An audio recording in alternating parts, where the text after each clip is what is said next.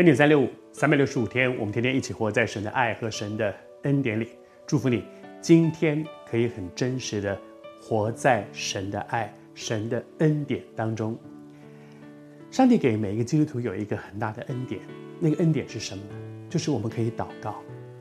而在腓立比书里面应许我们说，他说应当一无挂虑，你根本不需要挂虑。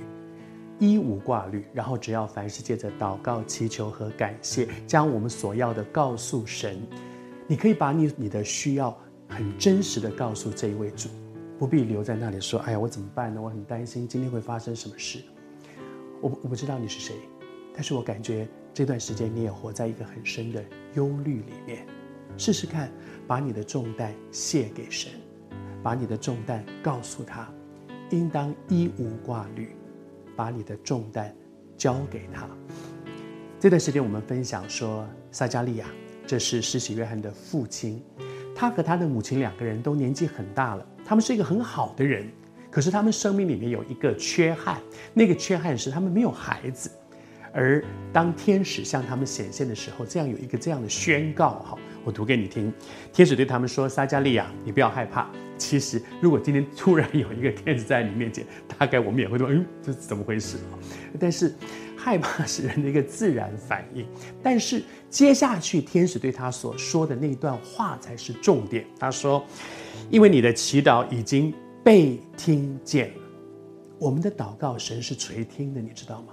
他是会听的。你说世界上那么多人，每天有多少人在祷告？他有时间听吗？他是全能的神，全能，在他岂有难成的事？而且他在乎你，他在乎你，他在乎我们。你的每一个祷告，他都在乎。好像撒迦利亚，他的祷告说：“你的祈求，你的祈祷已经被听见了。”然后接下来神有一个应许，就是你的妻子要给你生一个孩子。在撒迦利亚的身上，我们来学一个功课，好吗？神有他的时间表。我小的时候听到我的父亲，我父亲寇世衍监督是一个被神重用的神的仆人，他写了很多的诗歌的歌词，中间有一首歌就是“我的神有他的时间表”。换句话说，那个 timing 在他的手里面，他决定什么时候成就你所祈求的事情，他他收件了，他接管了。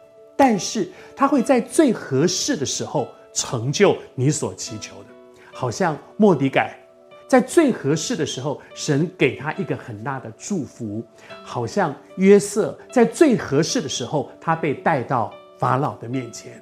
而在那个之前，其实有蛮长的时间，他们是在等候。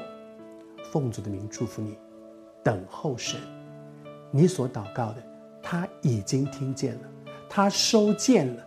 你祈求的事情，他接管了，然后带着信心等候，时候到了，你会看见神荣耀的恩典临到你的身上。